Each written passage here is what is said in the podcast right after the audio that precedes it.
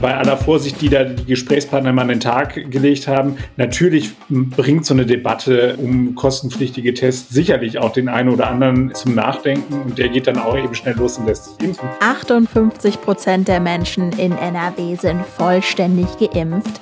Das sollen aber noch mehr werden. Sind kostenpflichtige Corona-Tests ein Hebel dafür? Wir gehen in die Analyse. Rheinische Post Aufwacher. News aus NRW und dem Rest der Welt. Hi zusammen, schön, dass ihr zuhört. Mein Name ist Anja Welker. Ab dem 11. Oktober werden Corona-Tests kostenpflichtig. Darauf haben sich ja Bund und Länder Anfang der Woche geeinigt. Ihr habt es im Aufwacher gehört. Der Gedanke, das könnte Menschen vielleicht zum Impfen bewegen. Das Datum wurde extra so gewählt, dass die Menschen bis dahin jetzt Zeit haben, sich erst und zweit impfen zu lassen.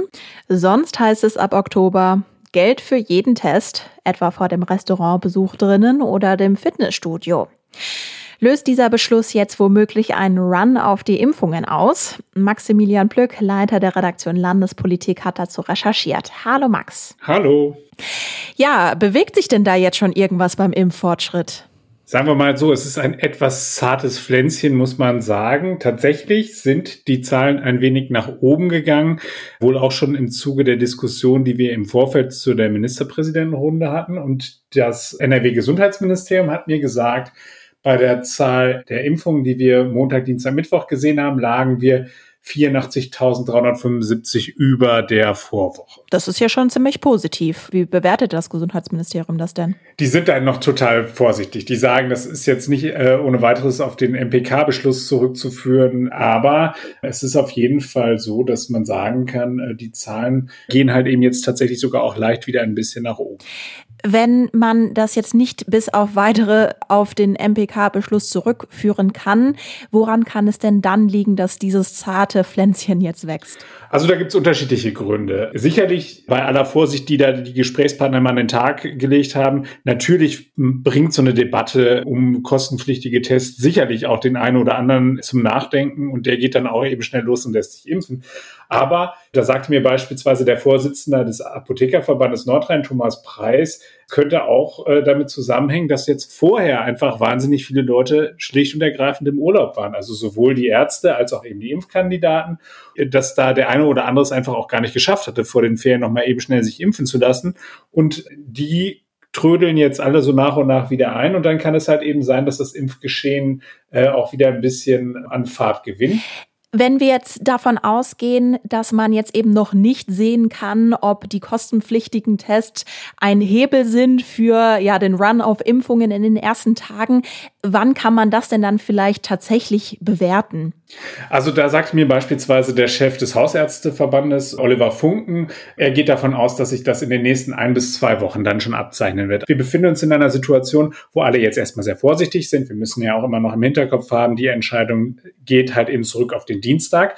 Aber man kann schon davon ausgehen, dass relativ viele Anzeichen dafür sprechen, dass es halt eben nach gehen wird. Und ich finde, wenn wir es schon in einer Woche sehen können, ja, dann wäre das auf jeden Fall schon interessant. Der Hintergedanke bei diesen Maßnahmen ist ja eben, dass so viele Menschen wie möglich geimpft werden sollen. Und wir wissen ja, dass ein großer Teil der Bevölkerung in NRW aktuell nicht geimpft wird, die Kinder. Wann könnte es da denn Bewegung geben? Da wird es auf jeden Fall Bewegungen geben. Also die Politik ist da ja schon so ein bisschen in Vorleistung getreten und hat gesagt, jetzt unabhängig davon, wie die Ständige Impfkommission entschieden hat, die ja, sagen wir mal, jetzt nicht grundsätzlich den Impfstoff für alle ab zwölf Jahren freigegeben hat, sondern gesagt hat, äh, bei Vorerkrankung ja, nach ärztlicher Beratung ja, aber eben halt nicht sozusagen für alle geöffnet haben, so wie es beispielsweise die Europäische Arzneimittelbehörde ja empfohlen hat. Und da hat die Politik sich ja mehr oder minder drüber hinweggesetzt und hat gesagt, nee, wir machen das jetzt halt eben für alle möglich, auch mit Blick eben auf Reiserückkehrer und das, was uns nach den Sommerferien droht. So, und da habe ich jetzt mit dem Präsidenten des Verbands der Kinder- und Jugendärzte, Thomas Fischbach, gesprochen und der blickt so mit einiger Neugierde auf das, was uns in der kommenden Woche dann ereilen könnte. Dann hat nämlich die Ständige Impfkommission nochmal angekündigt, dass sie nochmal eine, eine Empfehlung abgeben wird. Und die Erwartung ist, dass sie da jetzt nicht hinter das zurückfallen wird, was sie bislang jetzt schon gesagt hat. Also Impfung halt eben für diejenigen äh, ab zwölf Jahren mit einer Vorerkrankung.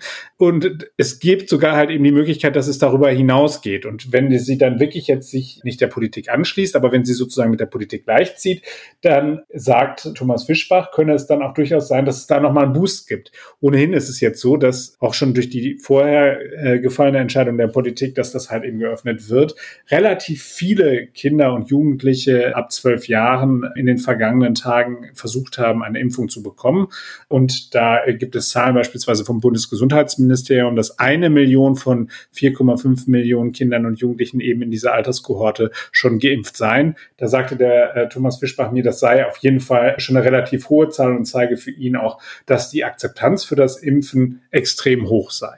Aber was ist denn mit den Kindern, die unter zwölf Jahre alt sind? Genau, das ist halt eben immer noch das große Problem und die große offene Frage. Da gibt es auch noch von der Europäischen Arzneimittelbehörde EMA bislang keine Aussage dazu. Fischbach sagte mir, er erwarte diese Ende des Jahres oder Anfang kommenden Jahres. Und auch da war er noch sehr, sehr zurückhaltend. Also er hat gesagt, ähm, womit er rechnet, ist, dass man dann nochmal so eine Diskussion darüber bekommen wird, vor allem halt eben die Risikopatienten dort zu impfen, also beispielsweise kleine Kinder mit einem Down-Syndrom oder einer ähnlich schweren Erkrankung. Und dass man da dann durchaus äh, mit einer Empfehlung rechnen könne. Allerdings dass es da jetzt eine vergleichbar großzügige Öffnung gibt, das habe ich so bei ihm zwischen den Zeilen rausgehört, das erwartet er offenbar nicht. Okay, das heißt, wir haben jetzt über Impfungen gesprochen von Leuten, die eventuell ja keinen kostenpflichtigen Corona-Test ab Herbst machen wollen. Wir haben über die Urlaubsrückkehrer gesprochen und wir haben über die Kinder gesprochen. Jetzt gab es ganz aktuell eine Meldung, dass die Zahlen des Impffortschritts gar nicht richtig verlässlich sind, denn anscheinend gab es unterschiedliche Angaben dazu, wie viel tatsächlich geimpft wurde. Das haben das RKI und das Gesundheitsministerium mitgeteilt. Inwiefern, wenn wir jetzt eben über Impfungen und Impffortschritt und mehr Leute sollen sich impfen lassen, inwiefern können wir uns da denn dann auf die Daten in NRW verlassen? Ja, man muss sagen, dass es, dass es möglicherweise noch eine, eine hohe Dunkelziffer eben derjenigen gibt, die geimpft sind, aber die einfach nicht gemeldet worden sind. Das heißt also, wahrscheinlich ist die Realität sogar noch besser, ähm, als sie sich derzeit aus den Daten ableiten lässt. So zumindest hat es mir Thomas Preis vom Apothekerverband erklärt. Und der hat gesagt, das läge in erster Linie daran, dass beispielsweise die Betriebsärzte verzögert oder eben gar nicht melden würden. Da ist das System nicht so streng äh, offenbar, wie es halt eben beispielsweise bei den Impfzentren ist, wo es halt eben eine automatische Meldung gibt. Da wird jetzt auf jeden Fall auch nochmal geschaut, wie, wie man da sozusagen mit umgehen kann. Und es gab gerade eine Meldung, dass das RKI beispielsweise jetzt eine Umfrage in der Bevölkerung machen möchte, um halt eben da so ein bisschen Licht ins Dunkel zu bringen, es ist ja ehrlicherweise auch nicht nachvollziehbar, warum wir sagen können, wir können halt eben jeden Sonntag hier äh, eine Umfrage zur äh, äh, nächsten Bundestagswahl machen, aber man äh, kann es halt eben nicht zur Impfbereitschaft machen, beziehungsweise eben zu der Frage, ob man schon geimpft worden ist. Und da soll es jetzt repräsentative Umfragen geben, die das RKI jetzt anstrebt, damit man einfach einen besseren Überblick bekommt und damit man halt eben möglicherweise noch dieses Dunkelfeld, so würde ich es mal nennen, auch noch ein bisschen schärfer ausleuchtet. Maximilian Plöck, ganz herzlichen Dank fürs Gespräch. Sehr gerne. Was habt ihr in den nächsten Tagen vor? Wer Lust auf einen Adrenalinkick hat, der kann nach Neuss fahren. Dort macht heute die größte Pop-up-Kirmes in ganz NRW auf. Meine Aufwacherkollegin Rosaria Kilian hat mit Simon Janssen aus unserer Neusser Redaktion gesprochen, um zu hören, was es dort gibt und wie die Kirmes auf die Beine gestellt wurde. Simon, erzähl mal. Was gibt es alles auf dieser größten Pop-up-Kirmes in NRW? Genau, wie du schon gesagt hast, größte Pop-up-Kirmes bedeutet eine Kirmes der Superlative, wenn man so möchte. Ähm, heute um 14 Uhr geht es schon los. Das findet alles auf einer Fläche von 50.000 äh, 50.000 Quadratmeter statt und ja, ist alles dabei sozusagen, was das Kirmesherz äh, begehrt. 13 Fahrgeschäfte, äh, möglichst breit gefächert. Bedeutet also nicht nur für die Adrenalin-Junkies sozusagen, sondern es ist was für die ganze Familie, auch für Kinder etc. Besonders spektakulär ist wohl die äh, Turbine Gladiator, die äh, mit 62 Meter Höhe auch das äh, das große Riesenrad überragt. Also kann man sich so vorstellen mit so zwei Gondeln, A10 Personen und dann wird man kopfüber umhergeschleudert. Also Krebs und Zuckerwatte sollte man wahrscheinlich erst danach verspeisen. ja, es gibt noch zwei Laufgeschäfte, so eine Gespensterbahn namens Geisterdorf und das Funhaus mit einem drehenden Irrgarten, ja, und verschiedene Kinderfahrgeschäfte. Und noch vieles mehr natürlich. Und noch vieles mehr. 13 Fahrgeschäfte sind es insgesamt. Simon, wenn ich jetzt sage, boah, ich habe total Bock auf Kirmes, was muss ich dann Corona-mäßig beachten? An die Corona-Maßnahmen hat man sich ja mittlerweile schon gewöhnt tatsächlich. Also erstmal Zutritt zum Gelände haben 3000 äh, Besucher, die zugelassen sind. Ähm, der Zutritt erfolgt dann nach der 3G-Regel, sozusagen nicht die, wie, wie die Karnevalisten jetzt jüngst angekündigt haben, mit der 2G-Regel, also Impfung, Genesungsnachweis oder negatives Testergebnis reicht aus, um Zutritt äh, gewährt zu bekommen. Für Kurzentschlossene gibt es auch auf der Kirmes ein Testzentrum. Ähm, die Organisatoren empfehlen allerdings, sich vorher testen zu lassen, damit es da nicht zu, äh, zu großen Schlangen kommt. Nebenbei der Rheinkreis Neuss, wer sich da auch impfen lassen möchte, die Möglichkeit besteht da auch. Da gibt es ein mobiles Impfzentrum. Ähm, genau. Ob man nach der Impfung dann gleich in die nächste Achterbahn springen sollte, weiß ich nicht so ganz genau. Da würde ich lieber den impfenden Arzt vor Ort nochmal um Rat fragen. Aber gut zu wissen ist es ja auf jeden Fall. Hinter dieser Pop-up-Kirmes stecken vier Schausteller, die sich zusammengetan haben. Wie genau kam es dazu? Mm, genau. Das ist die Interessengemeinschaft der Schausteller im Rheinkreis Neuss, die sich äh, jüngst erst gegründet hat tatsächlich. Normalerweise richtet ja die Stadt Neuss die Kirmes aus, aber in diesem Jahr macht das tatsächlich äh, halt diese Interessengemeinschaft. Die haben sich jüngst erst gegründet, wie gesagt, und ja, die Mission, die die damals bei der Gründung auch genannt haben, das Kirmesjahr retten, das Neusser Kirmesjahr zu retten. Und äh, eben dieses große Projekt, der Novesia Fun Park, ist äh, der Hauptteil, um, um wie es gelingen soll, das Kirmesjahr zu retten, damit die Neusser, die natürlich nach so etwas lechzen, auch ihre Kirmes bekommen. Mhm. Neben kleineren Aktionen wie zum Beispiel ähm, der Schaustellertour durch den Rheinkreis Neuss soll jetzt also diese Pop-up-Kirmes die Neusser durch die Corona-Durststrecke bringen. Und eben nicht nur die Besucher, sondern auch die Schaustellerinnen und Schausteller, die eine sehr harte Zeit bestimmt auch hinter sich haben. Und dann ist diese Kirmes auch für die ein schöner Lichtblick. Absolut, das ist zumindest zu hoffen.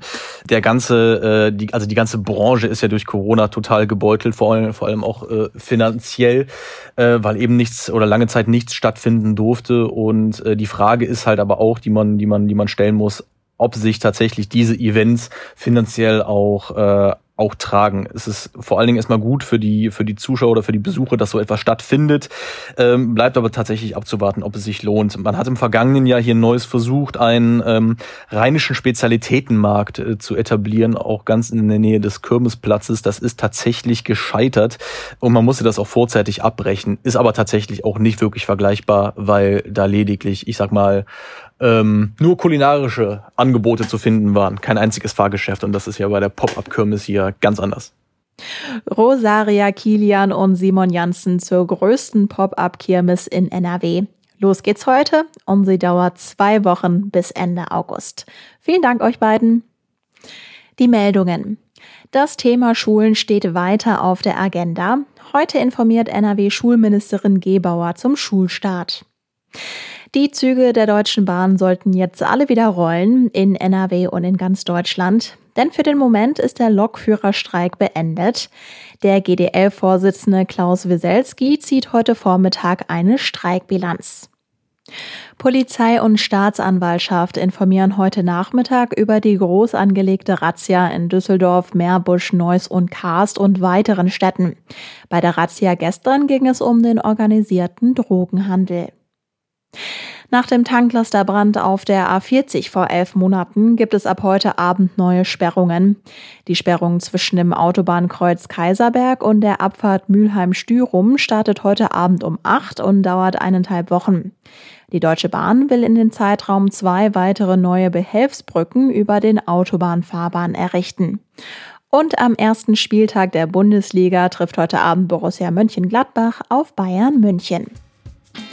Das Wetter heute ist teils heiter, teils wolkig. Es bleibt aber fast überall trocken. Dabei wird es maximal 29 Grad warm. Am Wochenende gibt es einen Mix aus heiterem Wetter und etwas mehr Wolken. Jetzt wünsche ich euch einen wundervollen Start ins Wochenende. Mein Name ist Anja Wölker. Ciao. Mehr Nachrichten aus NRW gibt's jederzeit auf RP Online. rp-online.de